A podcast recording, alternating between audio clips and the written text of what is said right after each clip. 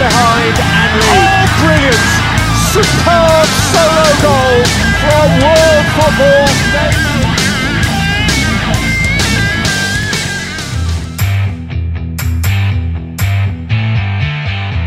Salve, salve fã do futebol inglês, começando mais um episódio do PLFC, seu podcast semanal sobre futebol inglês. E hoje não teremos a presença do nosso Diego Padovani, melhoras aí para você jovem. Diego está com problema de saúde aí, então não irá participar desse episódio. E a partir de hoje, pessoal, temos algumas novidades para vocês. A nossa bancada cresceu e temos dois participantes a mais agora para integrar a nossa equipe de comentaristas.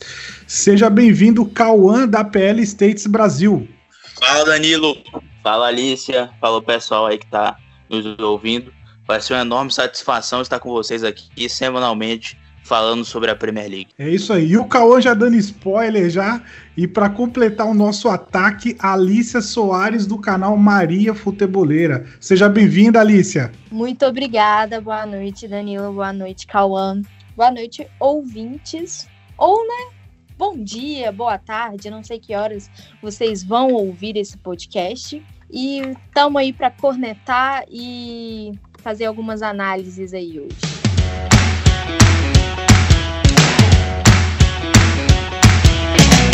Isso aí, pessoal. Agora vamos falar da nossa tão querida Premier League, que, come que começará, né, dia 12 de setembro, aí no sábado. E vamos começar com o, o campeão Liverpool, né? E aí, Cauã, o que podemos esperar do atual campeão? É, é aquele, aquela situação bem interessante, né? Porque a gente tem um time como o Liverpool, que foi campeão, tendo um recorde de vitórias, né? 32 vitórias ao lado do Manchester City. Teve o recorde de vitórias consecutivas na Premier League, 18 vitórias consecutivas, né? Aquela sequência ali de. Ou do final de outubro, né? Do final de outubro ali pro início de novembro até fevereiro, né? Até aquela derrota catastrófica para o Watford. O Liverpool venceu 18, teve, obteve 18 vitórias consecutivas e no meio disso venceu o Mundial de Clubes, né? Contra o Flamengo. Então, o Liverpool fez uma temporada fantástica. Uma temporada que você não consegue colocar nenhum defeito. Então, o que se esperar agora? Porque o primeiro ponto quando você faz uma temporada fantástica, no caso do Liverpool, se o time vai conseguir manter a regularidade logo em seguida. Porque não foi apenas nessa temporada que o Liverpool foi espetacular. Se a gente para para analisar, 2018, 2019, o time também foi muito bom. 97 né? pontos, 30 vitórias, é, foi um time extremamente regular, extremamente consistente. Então, o Liverpool de 19 e 20 já era uma. Um, foi um upgrade de um Liverpool 18 e 19. Então, o, o, torcedor que está em casa, o torcedor que, que está ansioso aí para essa temporada, ele pensa justamente isso. Se é possível o Liverpool repetir mais uma temporada com a ampla regularidade. Visto que, é bom ressaltar, antes do Guardiola fazer 100 pontos na Premier League, nós já tínhamos tido Antônio Conte fazendo, se não estiver enganado, foram 90, 93, 95 pontos que o Antônio Conte fez em 2016, 2017. Ou seja, antes de Liverpool e City começarem a polarizar a liga, o, o Chelsea do Antônio Conte também tinha feito muitos pontos. Então, nos últimos anos, para ganhar a Premier League, você tem que fazer mais de 90 pontos. Esse é um ponto interessante também a se tocar. Então, nessa temporada em que o Manchester City está fazendo contratações pontuais, em que você tem um Arsenal mais forte com Arteta, um Manchester United que também está mostrando sua força aí, um time que cresceu de produtividade na reta final da temporada passada e nessa temporada tem tudo para ser mais forte. O Chelsea com boas contratações. Então o Liverpool está vendo seus concorrentes se reforçarem bastante. Então o torcedor quer saber realmente se o Liverpool vai conseguir manter essa regularidade. E aí a gente tem, por exemplo, o time fez um amistoso nesse final de semana, venceu o Black por, por 7 a 2 né? O time começou perdendo e virou logo em seguida. O torcedor é, estava com saudade de ver o Liverpool jogar. O Liverpool já estava fora dos gramados aí desde julho. Alguns times como o Wolverhampton, United City jogaram no mês de agosto. Então o Liverpool, em tese, tem essa vantagem até ele acabou, ele terminou a temporada antes de todos os clubes do, do, do Big Six. O Liverpool e o Tottenham terminaram a temporada antes de, dos outros clubes. Arsenal e Chelsea terminaram lá no dia 1 de agosto, na Copa da Inglaterra. E aí o Overhampton United e City já terminaram ali no meio de agosto a temporada. Então o Liverpool terminou a temporada cedo, então teve tempo aí de fazer uma boa preparação, teve tempo aí de, de também recuperar o gás, né? O Liverpool voltou da pandemia não jogando um, um grande futebol, então tudo isso conta. O Liverpool ainda continua tendo um elenco muito bom, tendo um time titular muito bom também. Eu acho que esse é o principal ponto que o Jurgen Klopp tem que bater na tecla. O time tem que entrar com muita, muita dedicação, tem que entrar com muita intensidade no campeonato. Não pode entrar acomodado na Premier League. A Premier League na temporada passada, tirando o Liverpool, os outros grandes times tiveram bastante dificuldades. Nessa temporada não será assim. As equipes do Liverpool, os rivais do Liverpool, perdão, não terão tanta tanta distância assim para os Reds. Então esse é o principal ponto que nós temos que, que, que parar para analisar o Liverpool. Nessa temporada, o Liverpool contratou né, o defensor grego, o Simicas, do Olympiacos, chegou ali por volta de 12 milhões de libras. Foi uma boa contratação, uma contratação pontual do, do, do time do Klopp. Em compensação, o Liverpool não fez nenhuma outra contratação, não fez, não foi ao mercado para trazer nenhum outro jogador. O Liverpool tem essa novela aí há muito tempo aí com o Thiago, o meio-campista do Bayern de Munique. Até agora, parece que a negociação não está indo para frente, né? Parece que o, o, é uma questão de valores. O Liverpool também estava interessado no time Werner, que escolheu o Chelsea. Ah, lembro que antes do, do, do campeonato voltar, o Liverpool chegou a ficar bem próximo do, do Timo Werner. Alguns jornais europeus chegaram a cravar o Timo Werner no Liverpool e o jogador alemão preferiu se juntar aos Blues. Então não foi uma janela tão movimentada assim para o Liverpool. Teve essa contratação aí do, desse defensor grego e talvez nem o Thiago chegue para reforçar o time. Então não vai ser uma grande transferência. O Liverpool não vai ter tantas modificações a respeito do, do time da temporada passada. Acredito que o time titular né, se mantenha o time que terminou jogando, o trio de ataque que todos conhecem, o meio campo, Henderson, Fabinho, Hinaldo, enfim. Então, acho que o Liverpool vai manter seu time titular. Então, o grande ponto é esse. Se o Liverpool vai realmente manter a intensidade, vai manter a peteca lá em cima, ou se o time pode se acomodar, o time pode cair de rendimento, o time pode não repetir a regularidade das, das duas últimas temporadas, que também não seria nada de extraordinário, né? Depois de duas temporadas fantásticas, é, cair um pouco de rendimento não seria nada anormal, mas tenho certeza que o torcedor do Liverpool ainda está muito otimista para que nessa temporada o clube faça uma grande Premier League. Então, só recapitulando aqui, é, Adam Lallana foi para o Brighton, saiu do Liverpool. Lovren também, o zagueiro que viveu altos e baixos com a camisa do Liverpool, ainda deixou os Reds também. E, o, e essas foram as duas principais perdas do time aí nessa janela de transferências o Lalana foi para o Brighton, né? já não tinha recebido oportunidades há muito tempo, apesar de ter feito um gol importante né, contra o United lá em outubro do ano passado. O Liverpool ia perdendo o jogo no Old Trafford, Lalana vem do banco e marca o gol. Né? Foi um gol importante naquela, naquela ocasião, mas o Lalana já não era mais tão importante para o time, para o elenco do Liverpool. E o Lovren, como repito, viveu altos e baixos e deixa o Liverpool para ir lá pro, pro futebol russo, pro, pro São Petersburgo, para jogar na, no futebol russo, o Lovren deixa o Liverpool. Então esse é o principal ponto. O torcedor espera que o Liverpool mantenha a regularidade e não se acomode.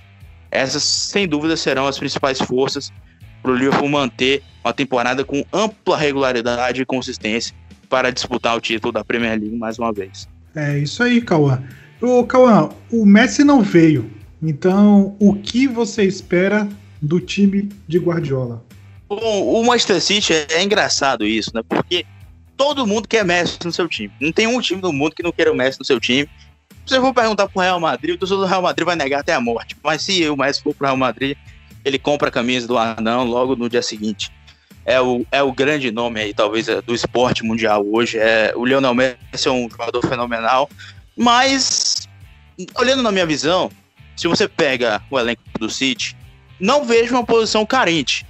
A posição que o Messi ia jogar no Manchester City, ali de um ponta construtor pelo lado direito, não é uma posição carente. Você tem o Marres ali, você tem o Bernardo Silva que entra, então não é uma posição carente. O, o, o Messi não ia chegar para suprir uma posição carente do time. Ele ele ia dar um upgrade enorme, até porque é um grande jogador. Então, esse é o principal ponto, né? O Messi não vem, mas o City tem Marres e Bernardo Silva para aquele lado. No outro lado, você tem Stanley, você tem é, o Ferran Torres que chegou. Então, o Manchester City tem um elenco bem montado. Eu, eu acho o City um dos melhores elencos do mundo, se não for o melhor. Melhor elenco, talvez, aí do futebol mundial. Então você tem aí a chegada do Colibali, que parece que a novela pode se encerrar nessa semana. Parece que City e Napoli podem chegar a um acordo aí para, para sacramentar a vinda do zagueiro. Seria muito importante. O City já contratou o Ake no início da, da janela. Ou seja, Ake, Ferran Torres e agora também a contratação do. a possível contratação do Colibali.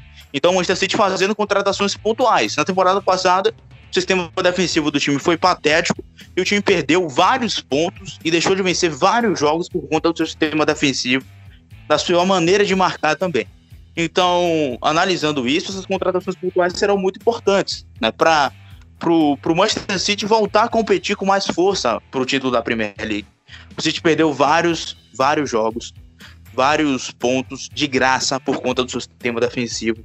Então é necessário que o time, nessa temporada, erre menos. Não só na Premier League, mas também na Liga dos Campeões, né? O City, em todas as suas eliminações da era Guardiola na Liga dos Campeões, acabou cometendo erros individuais que sacramentaram a eliminação. Então é muito importante essas contratações pontuais. O Messi, obviamente, quer dar um upgrade é, fenomenal no time, mas não vem. Mas o elenco do Manchester City está bem montado.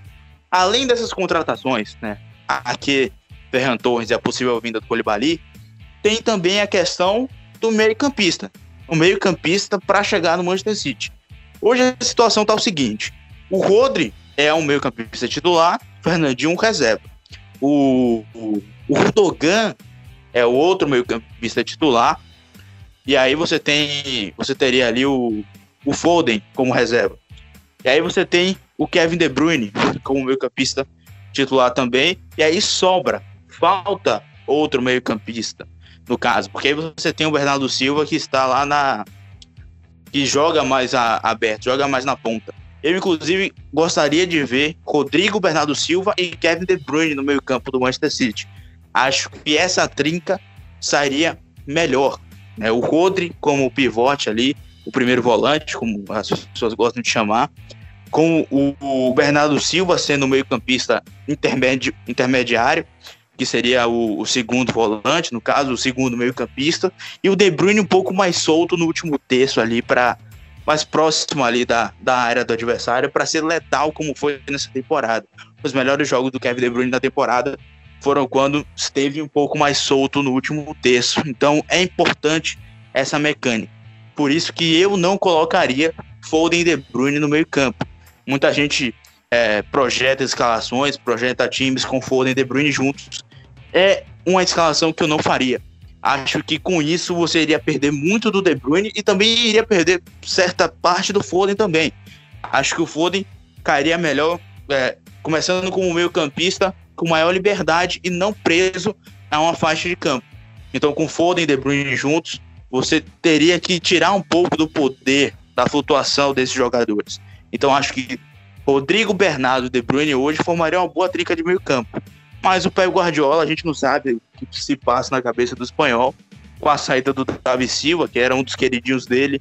A gente não sabe se o Manchester City vai ao mercado. Falou-se muito do Awar, né? No, uma ligação do Awar com o Manchester City. Até agora parece nada tão avançado assim. Mas seria importante o Manchester City contratar algum meio-campista tem algum meio-campista no seu elenco aí para essa temporada? Adicionar o meio-campista seria, para mim, seria bacana para esse elenco do Manchester City. Né? Então, eu acho que a escalação seria Ederson, Walker, Colibali e Laporte, juntos, Laporte e Colibali. Com na outra lateral, eu acho que o Mendy talvez comece. Eu acho que fica muito Talvez o Angelino também, não, não sei se o Angelino vai ficar. Aliás, Angelino e Eric Garcia são dois jogadores que podem sair. estão tendo especulações, mas eu acho que será o Benjamin Mendes ali na outra lateral. Rodrigo, Rudogan, De Bruyne, e aí no meio campo. E aí no ataque você teria Sterling, Marques, e eu acho que o Agüero começa como titular novamente. Então esse é o time titular que é o projeto do Manchester City para a temporada. Deixando claro que se chega um meio campista hoje, ou se chega um ponta construtor também, um ponta no, no setor do Marres, eu acho que o Bernardo poderia é, ganhar uma oportunidade. Né? Veremos como o Guardiola vai preferir escalar o time. O Guardiola nunca define né, uma, uma escalação muito, muito pronta, um padrão totalmente pronto. Ele gosta muito de variar às vezes, mas vamos ver aí o que o, o Guardiola está pensando para o Manchester nessa temporada. Eu espero um time mais consistente e mais competitivo, principalmente na Premier League. Muito bem. E sobre o, o Arteta, né? É, o Arteta que foi time do Arsenal, né? O, o Arteta ganhou aí a FA Cup, né? E na semana passada, se não me engano, também ganhou a Community Shield, né? Então, eu não, não sei se o Alba já renovou. Então, o que, que você espera aí do, do Arsenal, dos Gunners, para a próxima temporada, Cauã? Ah, é o que eu falei, eu escrevi um texto essa, é, na última semana sobre o Arsenal e eu falei exatamente isso. Se a gente para para analisar o Arsenal, é, a história, a tradição que o clube tem, você sempre vai colocar o Arsenal como um time que vai brigar por coisas grandes. Mas eu acho que o próprio torcedor tem que ser um pouco realista ao olhar para esse time, para o momento que vive hoje. Eu acho que, inclusive, o Arteta é o homem-chave para uma reconstrução. Eu acho que o Arteta é o homem-chave para arrumar a casa para que nos próximos anos o Arsenal volte a ser uma potência. Ou seja, eu não vejo o Arsenal brigando por um título de Premier League nessa temporada. Não vejo o Arsenal entrando como favorito até para ganhar a Liga Europa. Não vejo com amplo favoritismo assim. Eu acho que esse favoritismo pode crescer durante a competição. Mas eu acho que o torcedor tem que perceber isso. Que o momento atual é de uma reconstrução. E esse início de reconstrução já começou. O Arteta dando espaço para jogadores mais jovens, potencializando esses jogadores. É, o Saka, o Gabriel Martinelli, o Niquetia, o Tierney, agora o Gabriel Magalhães contratado. Então, a potencializar esses jogadores é algo muito importante para que o Arsenal volte a ser uma potência, volte, volte a potencializar esses jogadores jovens. Algo que o Wenger fazia muito nos seus anos dourados. Então, essa reconstrução para mim passa pelo Arteta. Então, acho que nessa temporada o Arsenal não vai brigar por título de Premier League, mas pode beliscar uma vaga na Liga dos Campeões. E é bom a gente reparar também que o, o, o Arsenal de Arteta já está com a cara do treinador espanhol. Alguns mecanismos que o Arsenal está usando já são do estilo de jogo do Arteta. Primeiro, é, a ideia fundamental, o jogo de posição, já implantado há um bom tempo mas agora você tem mecanismos para fazer com que o time se potencialize. Por exemplo, você tem a, a saída sustentada contra a Liverpool, contra o Manchester City, que deu muito certo. Chaka e Ceballos voltando né, para a saída de bola, abrindo um, uma maior opção de passe para que os zagueiros possam, possam enfrentar a pressão do adversário. Você tem o Manchester City que sai com um press muito grande, que marca com um press muito grande, e o Arsenal conseguiu é, sair dessa pressão muitas vezes com até certa facilidade. Contra o Liverpool, a mesma coisa, principalmente no último final de semana, né? O gol que o Arsenal marcou foi muito legal, muito bom de se ver o gol que o Arsenal marcou. É, Ceballos e Chaka recuando, o Bellerin recebe a bola e já aciona já o, o, o ponta, né, o atacante, para que ele, que ele possa avançar. Então são mecanismos do Arsenal que já estão né, dentro da filosofia do Arteta. Então isso é bem legal.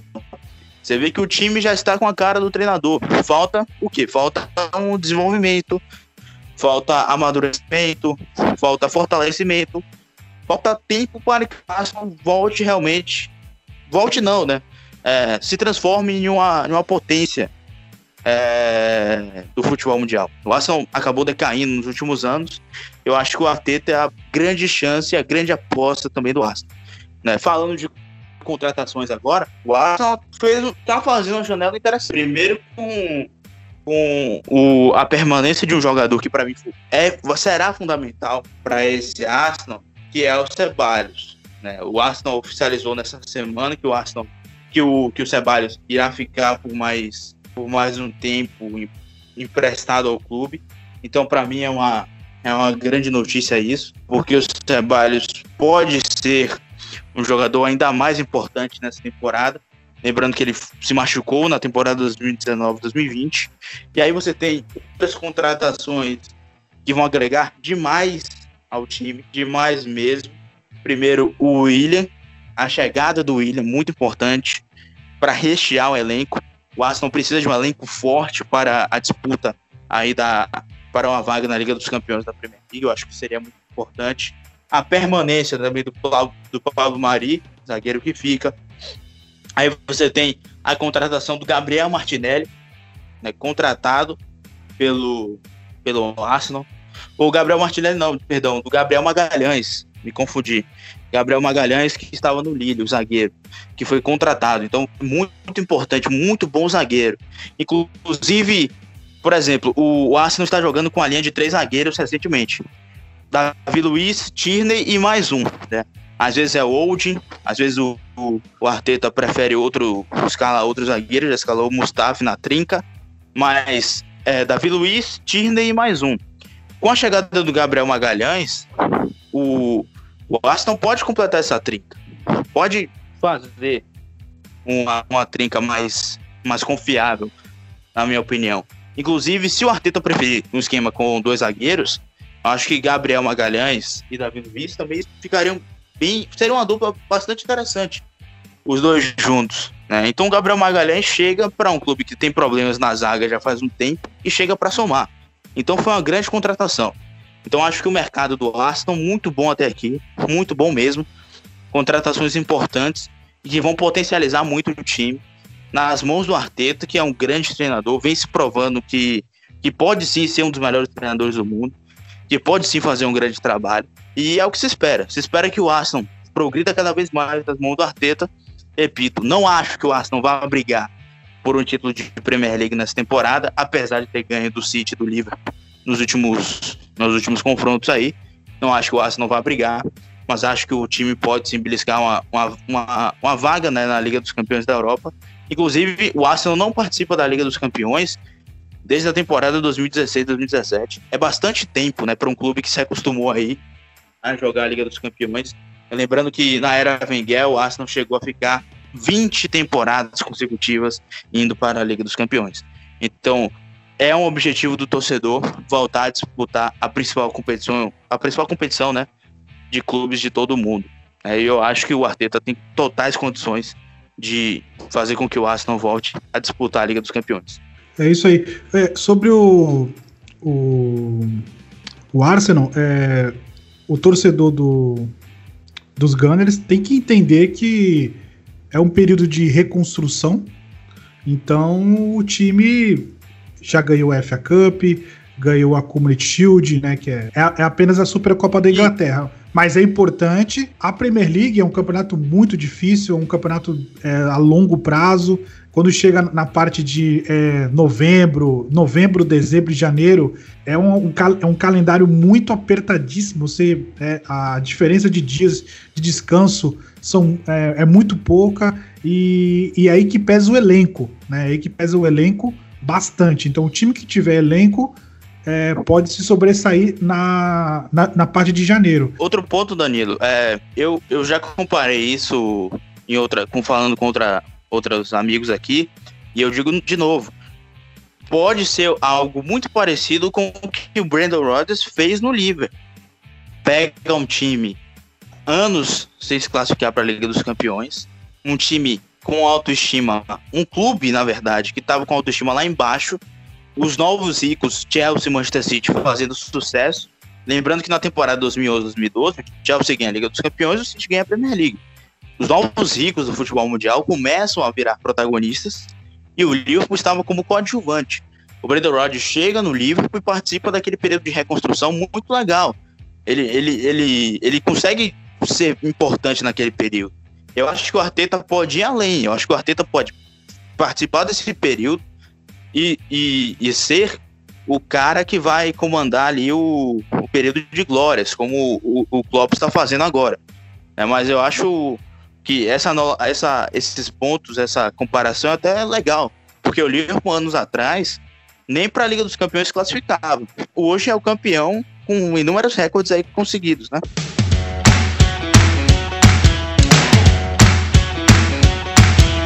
É, dando seguimento aqui, é, só uma perguntinha para Alicia. Alicia, você já agradeceu a tia Marina hoje? Todos os dias. Todos os dias eu, eu agradeço aquela mulher deusa que é, está mudando as coisas do Chelsea. Muito feliz, sério. É porque assim, ela praticamente é, liberou o cartão de crédito, né? E tá passando aí débito, crédito, parcelando em três vezes.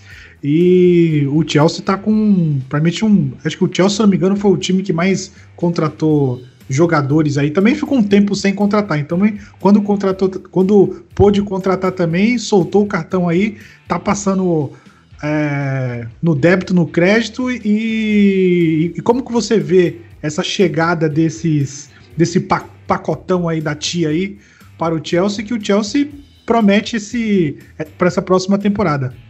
A Marina é rainha da barganha, né? Arrasou demais. É, demorou, demorou, mas demorou para sair a contratação do Havertz, mas saiu. E as minhas expectativas são ótimas. É, tem algumas críticas ainda, mas vai, vai que alguma coisa nos surpreende. É, o que dizer, né? Primeiramente, é, na zaga chegam o Malang Sar e o Thiago Silva. Malang Sar que estava no Nice e o Thiago Silva que estava no Paris Saint-Germain, os dois com custo zero, porque os dois estavam em é, final de contrato. Então, para quem vive é, criticando a zaga do Chelsea, que precisava contratar, tá ok, tá top. No meu caso, assim, eu particularmente, eu contrataria mais um zagueiro, assim, mais experiente, porque o Sá só tem 21 anos, aí o Christensen usa uma é, 24 e 25, e o Tomori tem é, 22. Então, assim, é uma zaga muito nova e, querendo ou não, não dá para jogar muita responsabilidade neles. Mas gostei das contratações. Marina mandou muito bem. É, lateral, Ben Chilwell, que conseguiu também descer o, poder, o, o valor dele, porque o, Les, o, o Leicester queria queria mais de 50 milhões de libras nele, muito mais. É, e aí a Marina conseguiu é, conseguiu negociar isso aí, veio por um valor ok e vem aí para reforçar a lateral esquerda que antes tinha Emerson e Marcos Alonso. Emerson tá para sair, é, o Antônio Conte queria contar com ele, mas até agora não, não chegou proposta, não foi negociado nada. E na lateral direita é, mantém-se o Aspilicueta e o Rich James. O Zapa Costa também é, regressa após empréstimo na Roma. É, na volância, Jorginho Bakayoko. E depois é, Kanté, Kovacic, que são ótimos jogadores.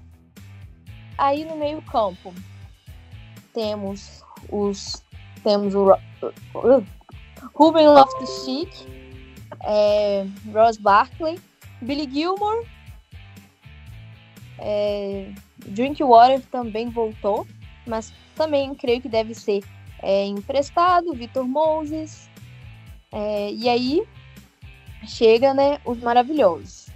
O Havertz, que chegou aí, demorou, mas chegou por 80 milhões de euros. Foi caro, eu achei um valor muito caro, mas tá todo mundo botando fé nele, todo mundo promessa, todo mundo acha que ele vai deslanchar. Estou feliz porque está reforçando o ataque do Chelsea. E aí nós temos o Mason Mount é, e o Pulisic, que são dois jogadores que estão aí já há tempo e estão fazendo ótimas partidas. E chegam também o Ziyech e o Timo Werner. O Ziyech na ponta direita, o Timo Werner como centroavante, que deve pegar a titularidade, E o Abraham deve é, lutar pela posição juntamente com o Giroud. E o Batshuayi, que a gente não sabe se vai ser emprestado ou não. Tá um time é, que vai precisar entrosar, porque tem muitos jogadores novos, mas tem um ótimo potencial caso é, caso é, consiga né, esse entrosamento. É, com, com a zaga consolidada, eu não vejo a necessidade de mudar o goleiro, mas surgiram alguns rumores, né? Falaram do Onaná, falaram do Donnarumma. Eu, particularmente, gosto muito do Donnarumma. Eu gostaria de tê-lo no Chelsea. Mas, é, contratando um zagueiro a mais, eu creio que é, já, já desafoga aí um pouquinho os problemas do Kepa. É isso aí. É, sobre sobre a, a, idade do, do Thiago Silva, acho que o Thiago Silva tá com o quê? Com uns 35 anos, mais ou menos? É 35. isso? 35 Exato. anos. Você acha que ele, assim, é, eu, eu sempre faço é, um pouco de piadinhas sobre as ligas inferiores, né? É, assim, o Thiago Silva vai sair do do PSG, da Liga 1, né? E vai para uma Premier League, né?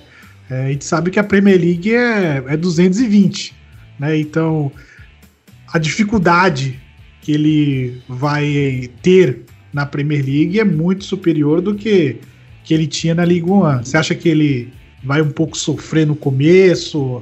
Ou ele é um cara mais experiente e já está preparado para chegar chegando? Eu creio que a experiência dele é em competições grandes como a Champions League, a própria Copa do Mundo. E além disso, ele também tem experiência, é, é, teve passagens pelo Milan e e pelo Porto, né? Então, é, não são, é, não chegam nem aos pés da Premier League atualmente, mas na época do Milan era um time muito bom. Era a época que o, o campeonato italiano ainda estava mais em alta, o que não é atualmente. Mas é, ele tem muita experiência, então é, é claro que vai, vai sentir um pouco no início. Até porque essa questão de ritmo e assim, é, comparando realmente a Liga One é bem inferior. Mas é, treinando direitinho é, vai ser mole para ele. Tá, e na parte do ataque lá, você acha que o, o já perdeu espaço já? Ou o Lampard vai fazer aquele, aquele famoso teste, né? Por exemplo, ah, os, dois, os dois primeiros jogos do Chelsea, Giroud, você entra. Aí o Giroud não fez nada, Timo Werner ah, eu creio que ele vai, vai começar com o Timo Werner, sim, já colocou para jogar. Então, é, eu creio que vai ficar nisso. Mas aí na entrada no segundo tempo, dá para colocar é, o Abraham, o Giroud, também dá para colocar algum esquema que pode colocar dois centroavantes. Então, é, eu acho que para o Giroud tem espaço sim. Para o Batshuayi, eu acho que pode vender, pode emprestar, o que for para ele eu acho que não tem espaço não. O Giu, é, no final da temporada passada, ele fez gols muito importantes, ele e o Pulisic. Eu manteria no time sim. Legal.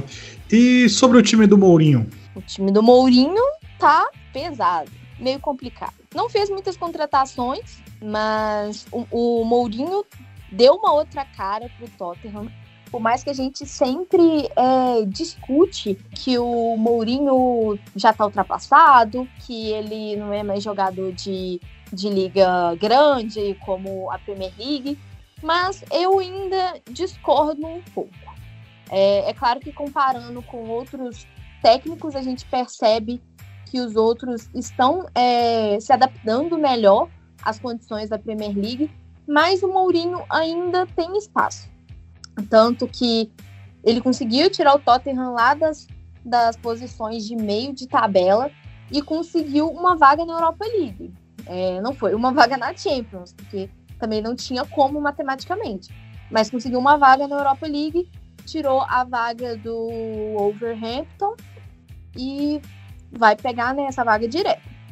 Então, assim, é, as contratações de maior destaque foi a contratação do Joe Hart, que é, já foi é, goleiro de seleção, já foi goleiro do Manchester City e estava no Burnley. É, eu já até conversei isso, não sei se no meu canal eu já falei, mas já falei no Twitter, já falei em outros podcasts, como que ocorreu essa decadência do Hart. Ele é um goleiro, assim, não é tão velho, ele tem 33 anos, e não tá, assim, no final, final, final de carreira. E ele perdeu espaço e do nada foi parar no Burnley, que é um time muito regular. E ele sempre, ele chegava e pedia, é, ah, se alguém tivesse, se alguém me desse uma chance, eu posso mostrar que eu ainda, é, ainda posso é, dar trabalho, dar serviço. É, mas aí, aí o Tottenham fez isso. O Tottenham contratou o Joe Hart, mas eu creio que o Lohri vai permanecer na titularidade, é capitão, então assim, titular absoluto. Mas o Mourinho pode fazer talvez um rodízio ali, pode colocar o Hart para jogar as Copas, a Copa da Liga, a Copa da Inglaterra. Então, é, é mais ou menos isso. Aí nós temos o Matt Doherty, que jogou no Wolverhampton, né? Tava no Wolverhampton. Uma boa aposta para a temporada. E o Alf Devine, que veio do Wigan Athletic.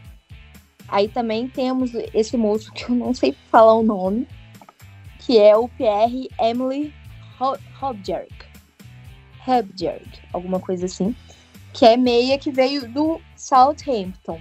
Foram, é, foram contratações bem pontuais e que podem ajudar o time, porque o Doherty é lateral direito, e aí pegar com o Aurier, que não tá lá essas coisas. É, e na lateral esquerda tem o Ben Davis e o Danny Rose. Talvez eu teria contratado é, mais um lateral esquerdo é, superior a esses dois. Mas dá pra. dá pra ir. Eu, eu acho que o, o, caso do, do Tottenham é quase a mesma coisa que o caso do, do Arsenal, né? Porque são dois clubes é, que precisaram, é, precisavam de, de conquistas. O Arsenal conseguiu a FA Cup, ganhou a Community Shield. E eu acho que é isso que o Mourinho é, precisa. Então eu acho que o Mourinho vai precisar começar é, de baixo. Né? Então, por exemplo, como você mesmo informou, Alicia, o, o Tottenham é, vai disputar a Europa League. Então eu acho que é uma competição que o Tottenham precisa, acho que é, ganhar ou chegar pelo menos na final. É, ou então tentar, se fosse eu, né? Eu tentaria a FA Cup, porque assim, esses times que ficam muito tempo sem ganhar títulos, né? Viram é, chacotas, é, chacota do, dos rivais, é, precisam voltar, né? E para voltar, nada mais do que ganhar uma FA Cup, ganhar uma Europa League, né? Para poder trazer o torcedor de volta, né? Assim, não estou dizendo que o, torcedor, o, torcedor inglês, né, de alguns times abandonou, né? Mas é, trazer de novo aquele espírito, né, de, de, de torcida e, e, e, clube, né? Então, o Arsenal, o Arteta conseguiu isso, né?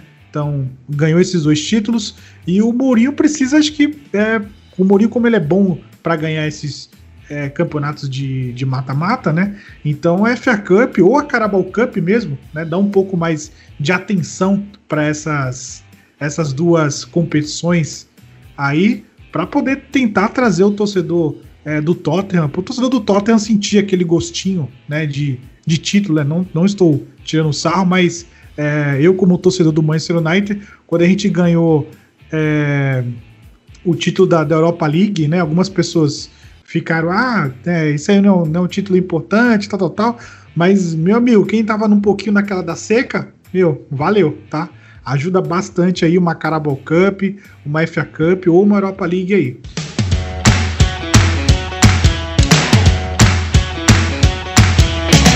É isso aí. E dando seguimento aí para finalizar a nossa parte do, do Big Six, né? É, vou falar um pouco do, do Manchester United, que o Manchester United trouxe né, o Jim Anderson, que estava no Sheffield United, mas para brigar pela titularidade aí com o nosso querido De Gea, né? De Gea que teve uma temporada meia regular aí, né? Teve algumas falhas aí, foi questionado bastante. O Skaer ainda meio que protegeu ele um pouquinho, mas o torcedor deu um, pegou um pouco no pé dele e o Ole, o Ole foi lá e buscou o Jim Anderson aí do Sheffield United para poder incomodar o De Gea, né? Pro De Gea olhar pro banco e falar, opa, até agora sim eu tenho um cara ali para poder é, roubar minha titularidade. Então, foco aí no gol. Né? Então, é, eu espero que o, o Dean Anderson. Eu, eu acredito né, que o De Gea vai jogar a Premier League e o Dean, o Dean Anderson vai jogar a, as Copas, né? Ou a Carabao Cup ou a FA Cup aí do, do tipo. Acho que esse vai ser o combinado aí, né? Só se o De Gea ter uma caída muito grande aí e aí o, o Anderson sobe, né? E nós temos uma contratação que é, não era o nosso foco, para falar a verdade, né? Mas o Donovan De Beek, que veio do Ajax, né? É, eu vi alguns vídeos deles, dele, no caso, vi até o último jogo que ele jogou pela seleção da, da Holanda, entrou no segundo tempo. É um cara novo, 23 anos, custou 35 milhões de libras, é, com um adicional de 5 milhões por metas alcançadas. É, o cara é um, meia, um meio-campista central aí, praticamente. É, ele marcou 8 gols em 23 jogos na última temporada. Então, para o meio-campista, é, para mim, marcou muito gols. Né? Então, isso é bom porque é, parece que é um cara que chegue, chega bastante na, no ataque. Né? Então, isso é bastante importante para a gente. Né? É, mas ainda esperamos ainda um lateral esquerdo, né? Porque nós temos o Luke Shaw, né? O Luke Shaw, não sei se é, tem aquela piadinha, né? Que ele fica um pouco acima do peso, né? Então se lesiona bastante e quando volta, né? Volta acima do peso, então assim, o Luke Shaw ele se machuca, aí fica, sei lá, uns 3, 4 jogos sem jogar. Aí ele volta, volta acima do peso e aí não tem um rendimento muito bom, né? Aí o Oli vai lá e coloca o Brandon Williams. Brandon Williams é muito novo, eu acho ele muito inexperiente. Ele dá umas mancadinhas às vezes na parte defensiva, então é, é, um, é um jovem promissor, porém nós não podemos também. Precisamos ter um, um, um lateral esquerdo titular, né? Que não se machuque muito. Então o Manchester United é, na temporada passada sofreu um pouco com, com lesões. É, inclusive, do, precisamos também de um zagueiro, porque o Bailey é outro também que se machuca muito. Ele é um ótimo zagueiro, mas, meu, é, fica quase um mês sem, sem jogar e quando volta. É, teve um jogo, se não me engano, acho que semestre, foi esse semestre ou final do, do, do ano, ficou machucado, voltou, primeiro lance, se machucou de novo. Então, é um jogador bom, porém se machuca bastante. Então nós temos que. O Manchester United precisa contratar também um zagueiro aí. É, como, eu não sei se vocês devem saber, né? Mas o, o, o Lindoff é, teve problema, né? O Magui também teve problema também. Não sabemos se eles vão começar a, Premier League devido a seus problemas extracampos. Então a gente precisa de um, de um zagueiro urgente aí. É, na minha opinião, também precisamos também de um ponta, é, devido que o Greenwood também é inexperiente, então ele tem, tem dias, tem jogos que ele entra bem, tem jogos que ele não entra bem, então ele, quando ele está muito marcado, ele é praticamente é, muito ruim, né? Então, para mim, a gente precisa de um, de um ponta é, titular, aquele cara que não sente, né? Então, como um Rashford ou um, um Martial da vida, que não sente muito o jogo, né? O Greenwood, quando ele tá muito marcado, ele some do jogo praticamente, é, não ajuda muito na marcação, não apoia. Então, a gente precisa também de um ponta para poder substituir o Greenwood. Em relação a rumor, né? É, até o Cauã comentou aí sobre o Thiago Alcântara. É, o Liverpool achou muito caro aí a contratação do Thiago Alcântara. O Manchester United é, se ofereceu, mas não teve uma, uma, uma proposta con concreta. É, temos também o Upamecano, que é o zagueiro do RB Lines também. É, o valor gira em torno de 50 milhões, também é um rumor também. É, alguns clubes usam o Manchester United devido ao alto poder financeiro do clube, né? Mas infelizmente o clube não paga, né? Então só coloca o nome do Manchester United no meio para poder inflacionar um pouco, um pouco o valor aí no caso. Temos a novela Sancho, né? Que já está se arrastando aí já é, vai, fazer, vai fazer aniversário. O, o Borussia tá fazendo, tá dificultando muito a vida do, do Manchester United na contratação. O Manchester United não quer pagar 120 milhões, é, pagando 110. O Manchester United, a política de contratação do Manchester United é muito é muito complicada porque é a mesma coisa do Van de Beek, né? É, contratou por 35 milhões, mais adicional de 5 milhões por metas, né? É, só que tem alguns clubes que não querem isso, né? Eu acredito que o, o Manchester United só conseguiu contratar o, o Van de Beek do Ajax porque o Van der Sar, né? É, é, o diretor. Então teve uma questão de um network ali para poder contratar. Mas eu acho que no caso do Sancho, eu acho que o Sancho não vai vir. É, eu acredito que é muito difícil. O Borussia tá, já colocou um valor fixo e o Manchester United está ali re, é, relutando. É 105, é 110, é mais meta e não vem de qualquer jeito. Né? Então, esses são meu ponto de vista aí que eu espero do, do Manchester United.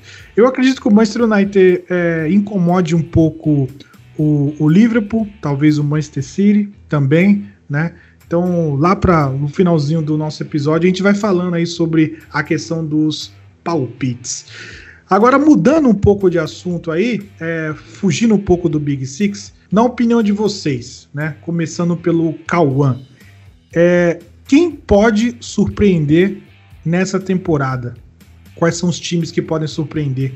Rapaz, surpresa, sim, porque no caso, é, fora o, o Big Six, eu acho que o Leicester continua sendo o time mais forte.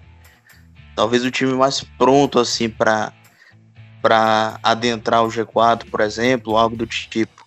Mas após a temporada boa, né, que o Leicester fez aí na última temporada, na última época aí, eu creio que já não seria tanta surpresa. Então eu vou citar um time aqui que eu sou suspeito para falar porque eu eu tenho uma queda pelo treinador, mas eu acho que o Leeds United pode, talvez, né, surpreender aí. É algo parecido com o que o Wolverhampton fez quando subiu. O Wolverhampton subiu em 2017 2018, em 2018 2019 conseguiu se qualificar para a Liga Europa, para os playoffs da Liga Europa, né? Ali os playoffs da Liga Europa. Então, o Wolverhampton conseguiu surpreender de uma certa determinada maneira. Então, eu acredito que que o Leeds United talvez também consiga beliscar uma vaga aí no no, no top 10 e talvez uma vaga até nos playoffs aí da Liga Europa. Eu acho que a grande surpresa seria essa. Leicester e Overhampton, que para mim são os dois times mais fortes aí fora do Big Six. Eu acho que não seriam tanta surpresa assim, até pelas boas temporadas que fizeram aí na, nas últimas duas épocas? É, eu voto no Everton. É, o Carlo Ancelotti está fazendo um ótimo trabalho.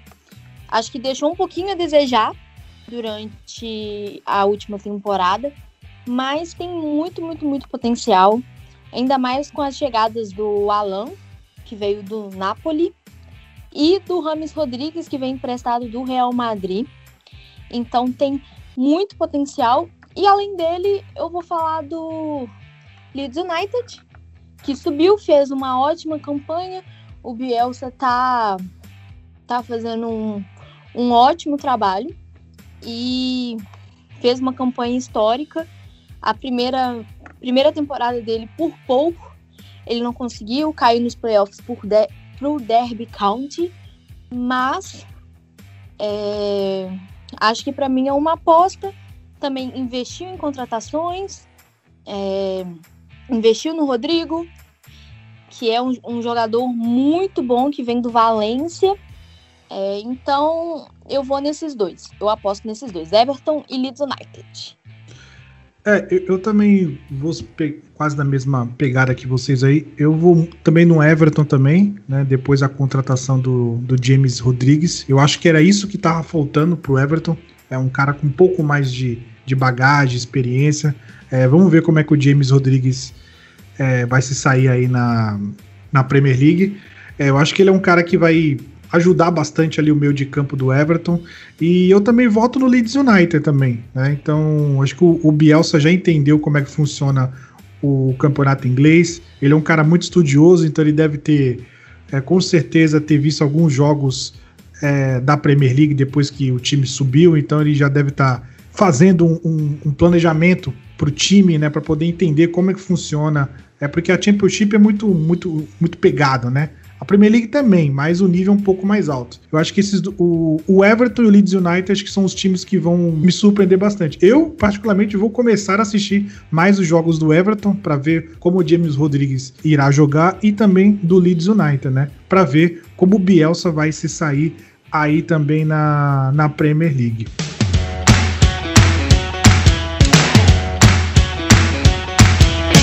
É, chegando na parte final do nosso episódio de hoje, é, agora é o, é o momento clubismo, né? Praticamente, né?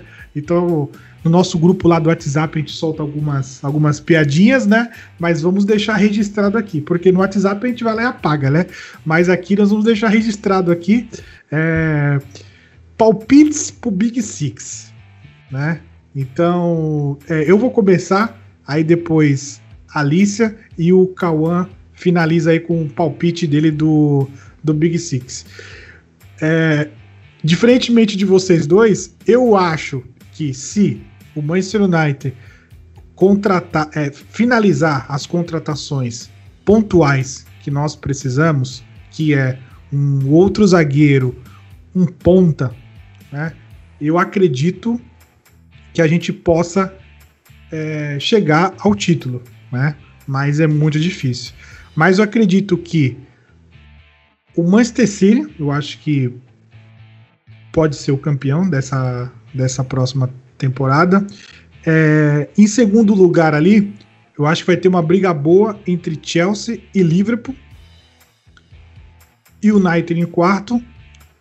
E o Arsenal e Spurs fazendo a sequência aí. Né? Então eu só, eu só acho que, que o Manchester United só vai chegar ao título se contratar a, as posições que realmente precisa. Se tiver com esse elenco atual, vai ser muito difícil, porque tem a questão também do Pogba, né? A novela do Pogba também é insuportável, não aguento mais ouvir o nome dele, né? Então, renova, não renova, e aí começa a renovação, aí manda bloquear a renovação, então é um, é um saco essa, essa parte dele. Então, esse é meu ponto de vista. Então, para mim, eu acho que é o City, é, na, no vice-campeão ou Chelsea ou Liverpool, na quarta posição United e Arsenal e Spurs. Alicia, qual que é a sua, sua sequência aí do Big Six? Você clubista, hein? Pode ser, fica à vontade. Eu acho que vai ser Chelsea, City, United, Arsenal, Liverpool e Tottenham. O Liverpool vai ficar em quinto? Vai. Caramba, hein? Beleza, registrado, hein? É, a gente vai cobrar lá na frente, hein? Entendeu? Torcedor todos, tô... todos os, os, ótimos times, eles chegam num momento de decadência. E na última temporada, o Liverpool foi eliminado pelo Atlético de Madrid. Então, eu acho que os outros times, com essa, a partir do momento que eles se reforçaram mais, eles vão é, chegar a outras posições, apesar é, de achar né, essa questão de entrosamento. O elenco do Liverpool está claramente melhor entrosado do que, por exemplo, o Chelsea, que teve várias contratações novas de peso. É, como que vai fazer para jogar todo mundo? Como é que vai fazer para jogar Havertz, Ziyech, Werner, Pulisic? Mas está um ótimo elenco e eu acredito muito no Lampard. Ele vai conseguir organizar isso direitinho. E o United, idem, eu acho que é, o United está fazendo de tudo para voltar à elite mesmo, assim, para mostrar, para voltar a ser como é, porque é um time muito vitorioso e que há um bom tempo é, tem estado meio que na crise, não conseguindo resultados bons, é, não conseguindo títulos, por exemplo, da Premier League. Então eu acho que vai ser mais ou menos isso. O Pep Guardiola segue, é, segue tentando é, continuar né, com o Manchester City, é, mas eu creio que a maior prioridade do, City, do Guardiola, acima de tudo, é a questão do, do título da Champions, que não veio e está é, demorando para vir, mas é claro que ele também vai focar na Premier League. É isso aí. Cauã, qual que é a sua sequência aí clubista do Big Six? Velho, é, se você for analisar, é, é, se eu fosse analisar realmente clubisticamente, ao contrário de vocês aí, eu não colocaria o City como primeiro. Clubisticamente falando, eu acho que o sentimento de. Até conversando com outros torcedores também, o sentimento de torcedor tá com a autoestima lá embaixo. Não colocaria o City campeão. É, se fosse clubisticamente, eu iria de Liverpool novamente, ficando com a taça. Mas, analisando é, de uma maneira fria e raciocinando um pouco mais, é, eu acho que a queda que o Liverpool teve na reta final da temporada passada pode refletir no início, nessa nova temporada. Eu acho que o time pode perder essa tamanha consistência que obteve em 2019 2020. Mas eu ainda acho que City e Liverpool serão os dois primeiros colocados. Então eu vou de City, vou de Liverpool. E aí no terceiro, ao terceiro e quarto uh, colocados, eu acho que Chelsea e Manchester United vão brigar para essas posições. Eu ficaria com o United em terceiro, iria de Chelsea em quarto, o Arsenal de Arteta em quinto, com o potencial de beliscar ali uma vaga na Liga dos Campeões, a depender. E em sexto lugar eu ia de Tottenham. Eu acho que o Tottenham de Mourinho fica em sexto se ele terminar a temporada, né? É, como eu falei aqui, eu para eu, eu analiso um treinador é, muito da perspectiva que ele traz. Eu assistindo o Tottenham de Mourinho, não, não vi nenhuma perspectiva, nenhum otimismo do Tottenham com o português. Talvez nessa temporada isso seja diferente. Talvez não seja. Né? Então não sei. Eu, eu creio que ele é, pode ter a grande chance da sua carreira de se provar, né, de provar que ainda pode treinar um time de alto nível. E talvez seja talvez o, o último The Last Dance de, de, de José Mourinho aí, talvez seja realmente é, a última temporada dele no grande clube. É, veremos, mas até então esse seria o meu, meu palpite para o Big Six aí da Premier League.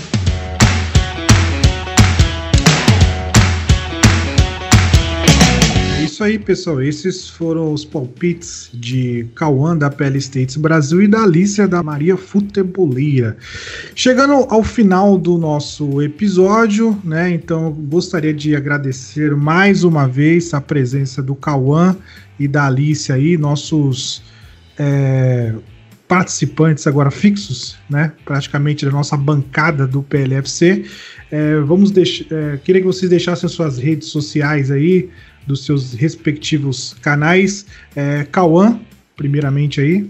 Galera, BrasilPL, arroba BrasilPL lá no Twitter e arroba Silva21 lá no Instagram. No, no Twitter, eu realmente cubro 24 horas a Premier League e também outras ligas europeias. Eu também trago informações estatísticas na Liga dos Campeões também. E lá no, no meu Instagram eu posto diariamente alguma informação, alguma notícia, alguma comenta um pouco também sobre não apenas de futebol, mas esporte em geral. Trago tênis principalmente como uma boa perspectiva lá. É isso aí. Alicia, é, muito obrigado mais uma vez pela sua participação. É, agora você vai estar meio que fixa aqui, então em breve trará informações também sobre a Premier League feminina. Então esperamos é, bastante conteúdo. Se eu não me engano, acho que já começou já a Premier League das mulheres. Então Fica à vontade para falar suas redes sociais, do canal da Maria Futeboleira. Faça seu marketing. Valeu de novo pelo, pelo convite para participar do podcast. E as minhas redes sociais são. É, meus perfis pessoais são barra Alicia R. Soares, Facebook, Twitter, Instagram e etc.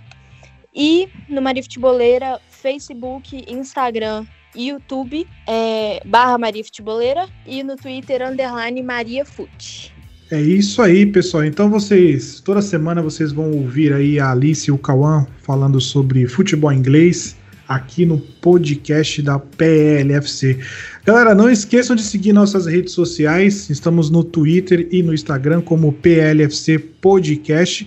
E também temos mais uma novidade para você ouvinte. Nós também temos um canal no YouTube. Começamos aí mês passado, mais ou menos. É, subimos alguns episódios do nosso podcast lá. Então, faremos lives, faremos quiz com convidados. Então, esperem bastante novidade aí no mês de, de setembro, outubro aí em diante. É, lá no YouTube, PLFC Podcast, se inscreva, curta os nossos vídeos, compartilha com seus amigos. E é isso aí. É, muito obrigado, Alicia. Muito obrigado, Cauã. Até o próximo episódio. Falou, pessoal. Valeu. Valeu, gente.